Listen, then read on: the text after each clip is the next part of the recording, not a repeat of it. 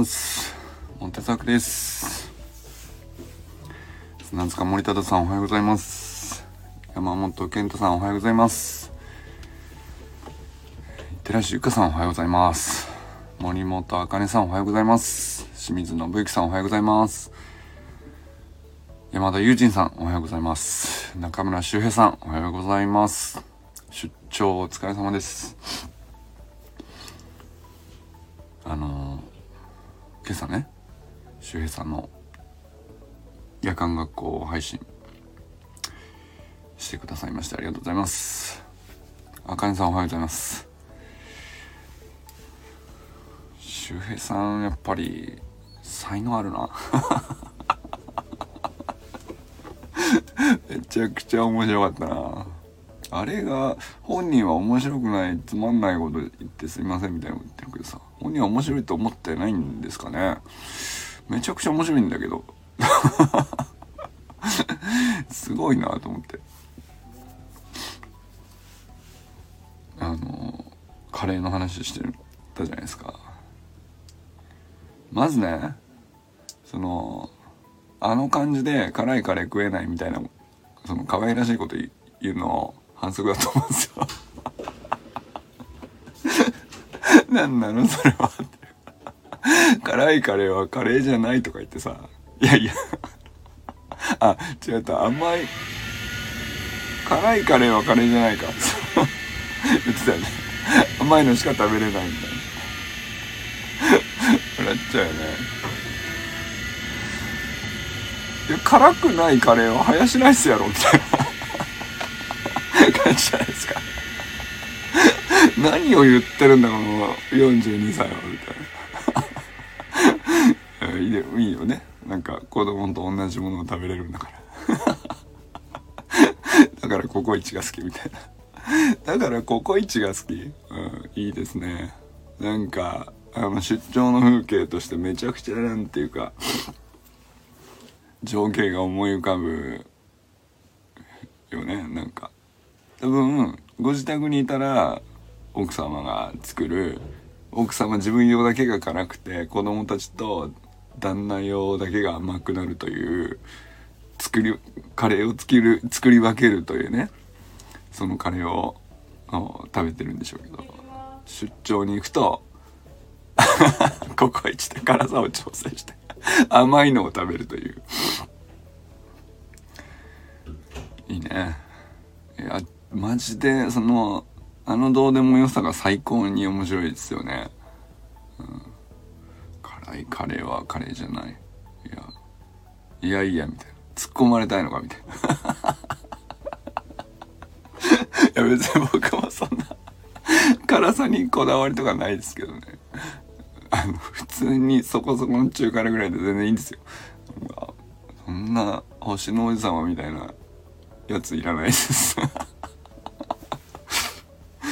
どれぐらいの甘さなんだろう。面白いな。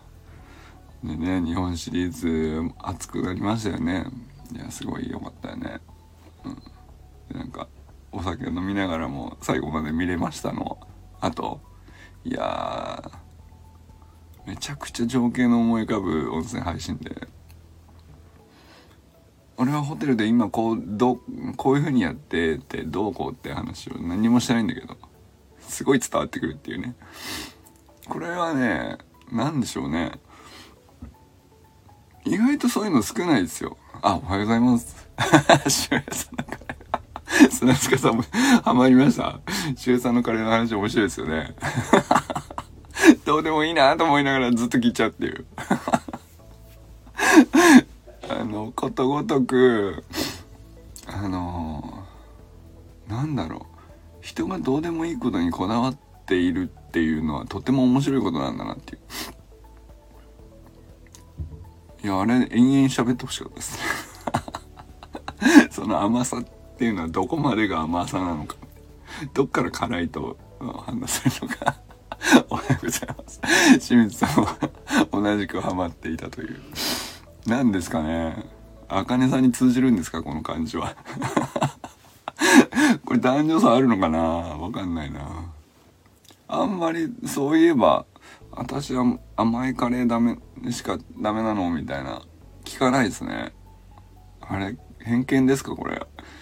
あるのかな？そしてなんかすごいめちゃくちゃ辛いのが好きな女性。すごい思い浮かぶんですよ。何人も。なんでなんですかあれ？なんですかね。お金さんはどうですか？なんかさ辛いもの好きをまあ男女ともにいるけどそのカレーで甘いのじゃないとって言ってる女性はあんまり思い浮かばないんです。言わないだけかな。でも男性は比較的 周平さん初めてじゃなかったなと思って、うん、それで、ね、なんだ？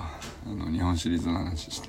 あ今日は週初めの朝礼。あいってらっしゃいませ。本当のちゃんとした朝礼をね砂塚さんはやられてる。上司上司ですよねいわゆる。砂塚さんの朝礼とかこっそりぬつ盗み聞きしたいっすね。砂塚さんの朝礼ってどんな感じなんでしょうか？いってらっしゃいませ。そしてその朝礼後にねあの職場の 職場のあそこであの部屋でトレーニング朝練するんですかね。筆振り超絶筆振り。やるんですか。そう。なんかそうそうそう。終戦さんがあの空海の話も出してくれたじゃないですか。そう。でまあ僕もそうだよ。周平さんと同じで空海のことなんて何も知らなかったなっていうスタートライン一緒だったと思うんですけど。で多分世の中結構そういう人大半じゃないかなと。まあ教科書で習ったよっていう偉い人なんでしょ？偉いお坊さんなんでしょ？みたいなぐらいだよね。多分普通の人ってね。それこそ99%そうなんじゃないですか。でもまあ健太さんみたいに地元が全通寺？まあそれはさすがに掘り返すよね。うん。地元からあれほどのスーパースター出たらだってもう世界レベルでトップ5本の指に入るんじゃないですか。レオナルド・ダ・ヴィンチ空海ぐらいのレベルじゃないですか。いや本当に。あれほどなんだろう。まあまあ記録に残ってるレベルでですけど。でもねそれこそアリストテレスだってさその細分化された専門分野のそれだけやってたみたいな話じゃなくてあらゆることをやり尽くしてあの倫理学にたどり着くというかそういう感じですもんね。だからアリストテレスプラトンダ・ヴィンチ 空海ぐらいの。いやなんかそういう同列に並んでも全然おかしくないぐらいのスーパースターだったんだなっていうね。うん。いやそそうなんか調べれば調べるほどっていう感じですよね。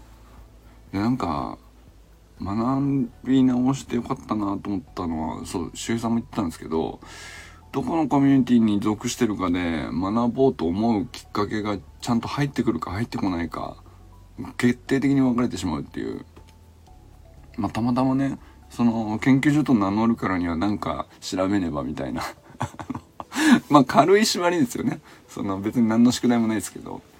まあなんかその日々感じてることで自分の得意なことでこう思ってるっていうのを発信しただけで他の人にとってみれば新しい学びになったりするっていう程度の話なんでそんなその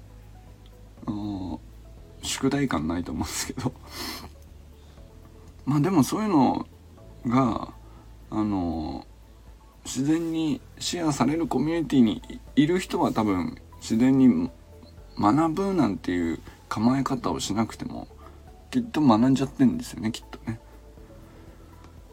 だからまあ自然にこう情報が入ってきて自然に調べるきっかけになっていて無意識に。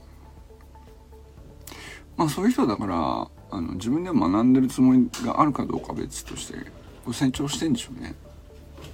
あどこのコミュニティに属するかが大事だねみたいなことを周平さんおっしゃってましたけど。そうなんだよね。いやすごくそれは思いますね。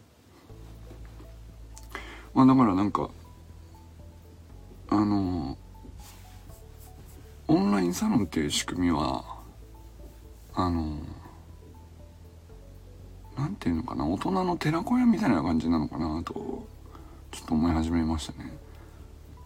まあ、僕が例えば西野さんのオンラインサロンに入るとか中田さんのオンラインサロンに入るとかっていうのは、まあ、エンタメもありつつ、うん、半分ぐらいはそのあそこの寺子屋に通ってるみたいな感覚でもあるかな。なんかそれを使って明日どうこうしようっていう話にはほぼならないですけど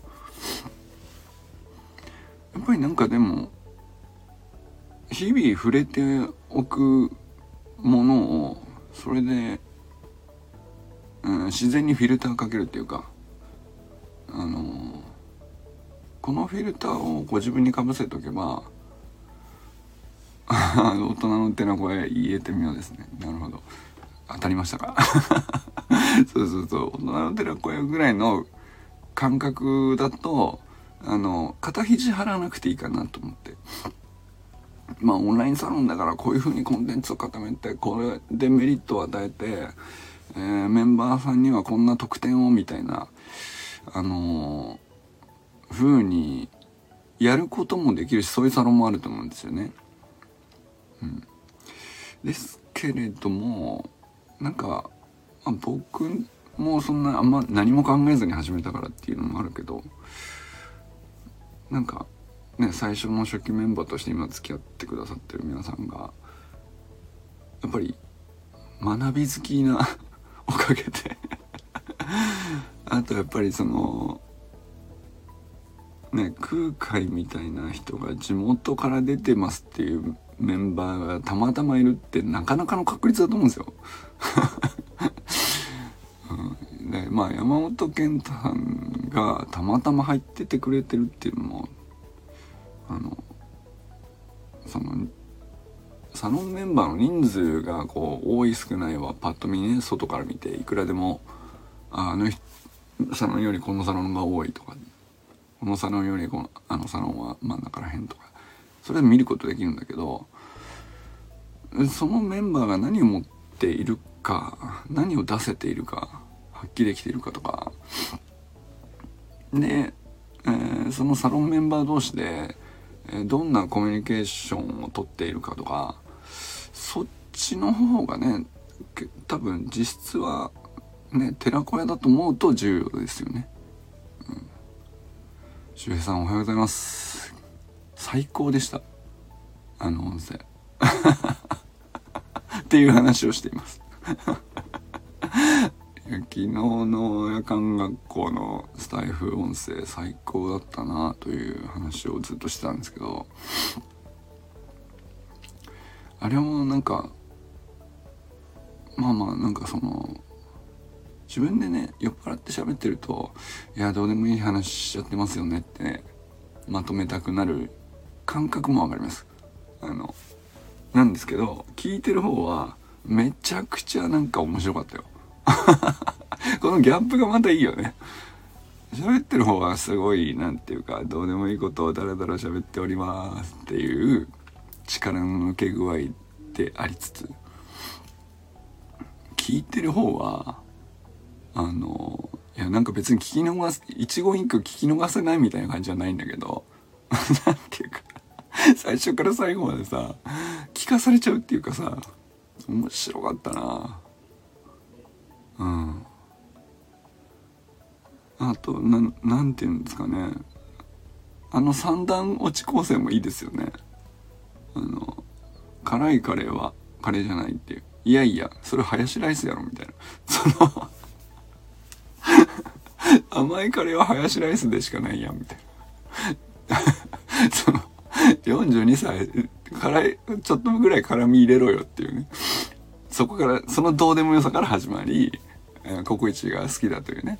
あなるほど。ココイチファンの皆様おめでとうございますっていう。いや俺もココイチは好きだよ。ココイチは好きなんだけども。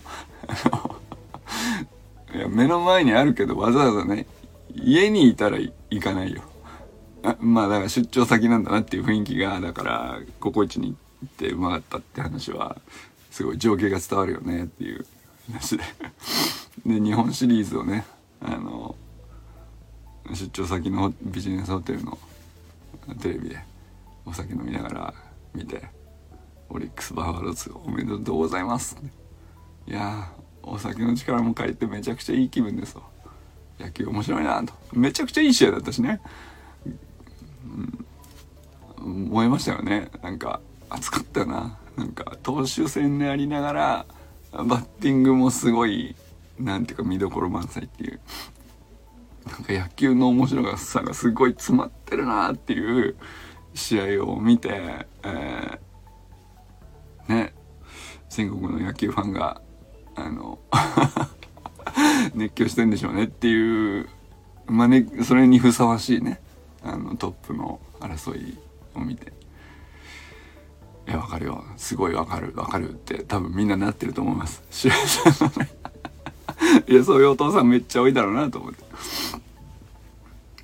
で空海の話を、まあ、僕が健太さんに感化されてここ最近ずっとしてんだけどなんか周平さんもそれで同じ感覚になってなんかこの年になるまで空海って名前しか知らなくてすごい知識が下がったみたいな。それはそうだよねと、うん、99.9%の人はそうだと思うんだよね。そんななんだろう。あれほどのスーパースターなのにいやなんかなんだったら日本での扱い低すぎねえかっていうぐらいですよね。教科書に載せるぐらいで、こう、並列で載せるぐらいに扱っていい人じゃねえなっていうね。あの世界的なスーパースターだろうと。10本の指に入るだろう、少なくともっていう。あの、なんていうのかな。まあ、あの、ある分野において秀でた天才っていると思うんですけど、まあ、あらゆる方向に極め尽くしてるっていう特化特化して極めたタイプじゃなくてあらゆる方向を全部根こそぎほじくり返して極め尽くしてるみたいなそのアートからあのなんていうのいわゆる数学的なことから先端科学哲学 みたいなね、うん、そうでもなんかその表向きは宗教指導者的なあのお坊さんっていう扱いだからあのなんだろうな歴代の偉い僧侶の一人として有名ですよねっていう雰囲気で僕らはねその教科書の出てくる偉人の一人みたいな何年頃いらっしゃったみたいなことでしか分かってなかったんですけどそんなレベルで扱っていい話じゃないっていう。うん。ってなるよね。ってなるなぁと思いながら。いやでもそうなんかそれはそのこの海空研究所でというコミュニティに属しているからこそ学ぶきっかけになったみたいなことだったけどうん。そうっすよね。なんかあのだからオンラインサロンに所属するっていうのは何なのかなって その今更立てといてなんなんですけど。あの大人にとっての寺子屋をあの自由にチョイスして出入りして顔出しては出てっても全然いいいいんですよ。その会費とかだって別になんていうか990円とかって言ってるけど1ヶ月990円のメリットデメリットみたいな感じで会費を払ってるっていう。でまあその集める方もそれで集めてるっていうよりはあの冷やかしじゃないよっていうことだと思うんだよね。金額的負担を負わせてそれをに応じた対価を提供しますっていうなんかそういう感じじゃなくてまあ一応なんかあのあんまり自由に出入りされちゃうとあの怖いじゃんっていうね。怖いじゃんってことはないんだけどまあ安全を保つためにあの囲ってるっていうぐらいな感じですよね。だけどまあ990円月990円払えない人はいないじゃないですか。でなんかわざわざしかもこんなの入って意味あんのかなをちゃんと超えるってまあまあのことだと思うんで。あのそれを一応一人ずつみんなこうその柵を越えたっていうかさ。そういうもの同士だから安心して喋れるんですよね。なんか全員実名だし、ここのメンバーで、まあ、まだ会ってない者同士っていると思うけど、まあ、実際会ったらそのままお茶して1時間ぐらい普通に喋れる中になりますよね。なんかね。そういう風にしておくと。でオンラインの付き合いをやっぱりそのツイッター的なその まあ、無法地帯とまではいかないけどさあの大海原は大海原であの可能性を広げるためにすごく意味あると思うけどまあそれと別に何て言うかあの小さな池で安全に、うん、庭に柵を入れてでその中でこそできる自由があってでなんかその中でこそ生まれる可能性とか発揮される能力とか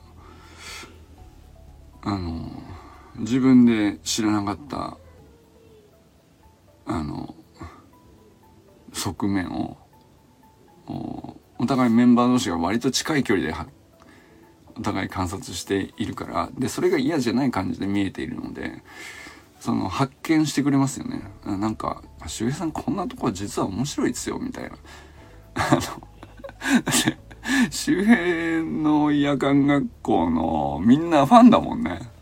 かりね。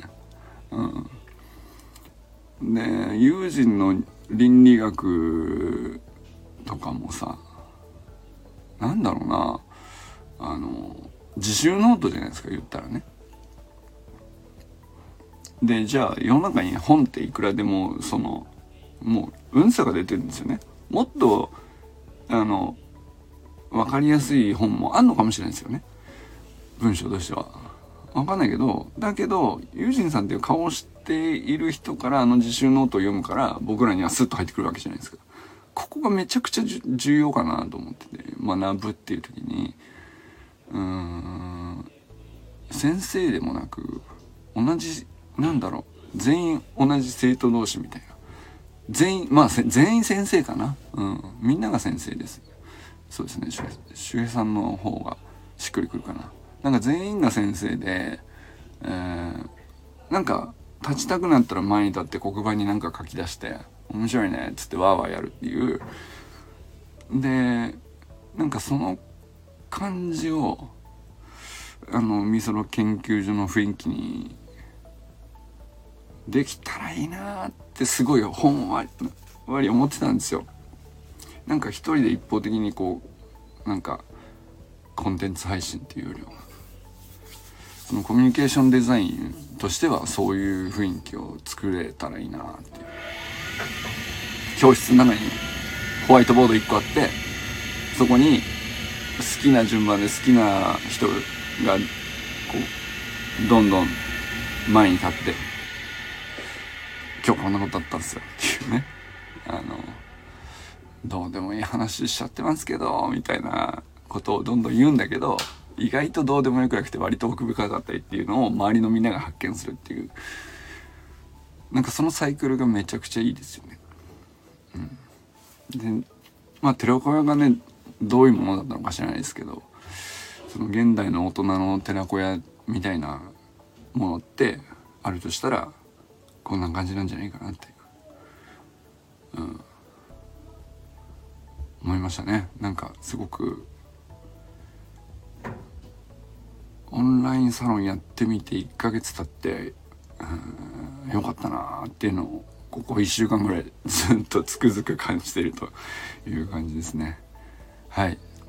ではそろそろ皆さんいってらっしゃいませの感じでしょうか。今日も良き一日をお過ごしください。じゃあね